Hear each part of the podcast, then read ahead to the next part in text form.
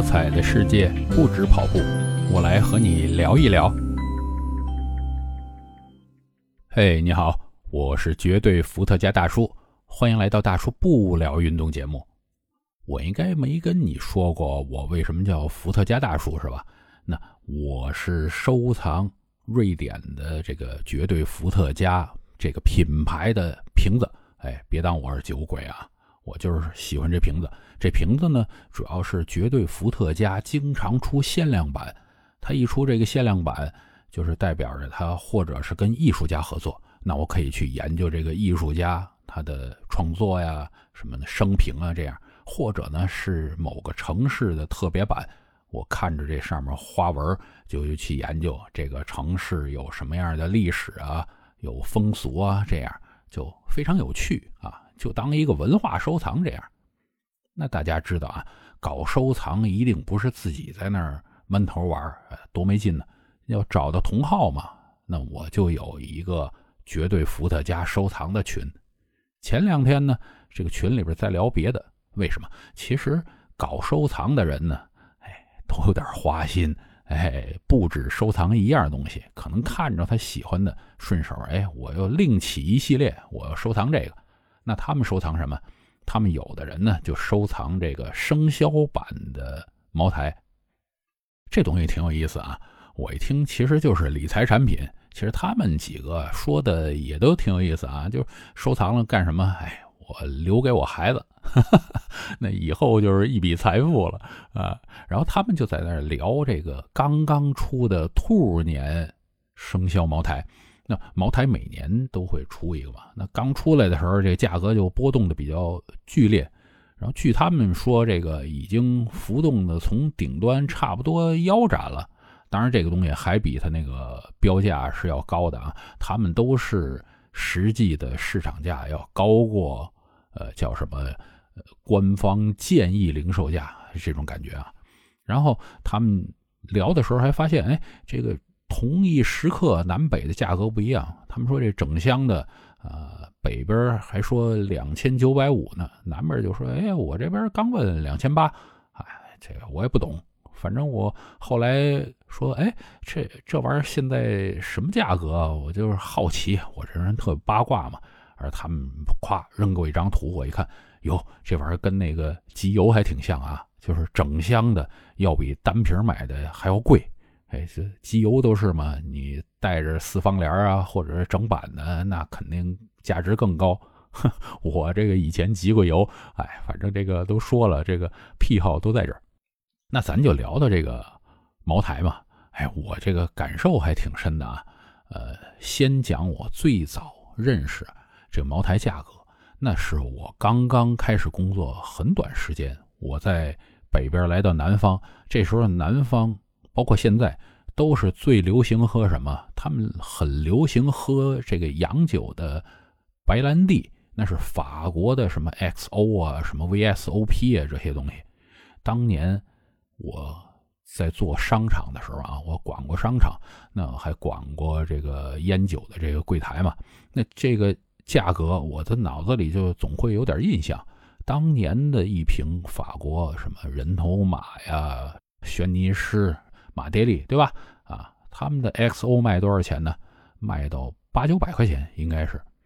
但是我们的茅台五粮液卖多少钱呢？当年只有两三百，我这心里就挺不服气的。我说我们国家最好的酒啊，卖的比人家这酒便宜这么多。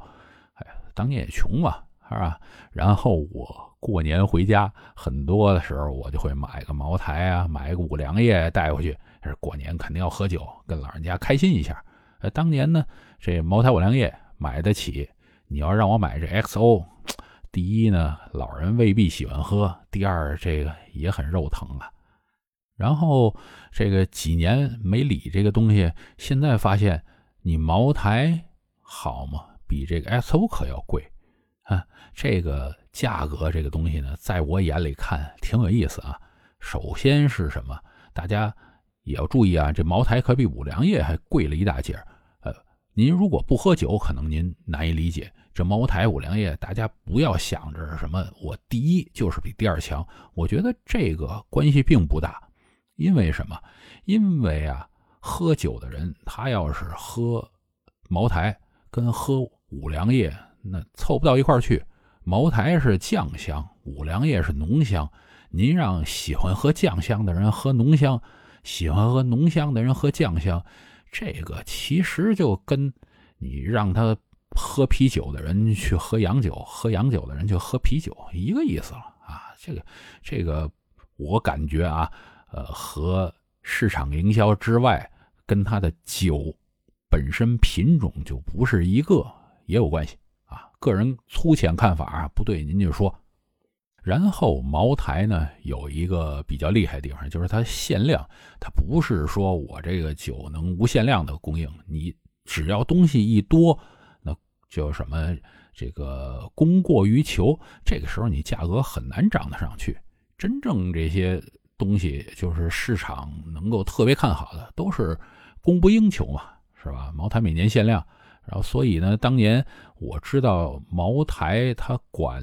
专卖店的这个老总他出来的时候，这些店的经销商啊，他们都前呼后拥，那等于是你只要批了酒给他，那他就一定能赚到这笔钱。那当然他这个众星捧月去了，是不是？那为什么这个生肖酒出来以后要先涨价再落价呢？其实这个我也是啊，下边接着是个人粗浅看法。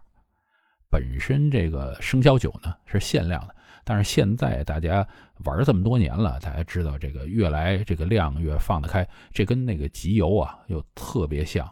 集邮的时候，以前我们的邮票它量少，所以它价格就什么坚挺。后来这个发现这邮票太多了，有的我知道啊，最搞笑的我都无法相信。后来不太急了嘛，我都无法相信。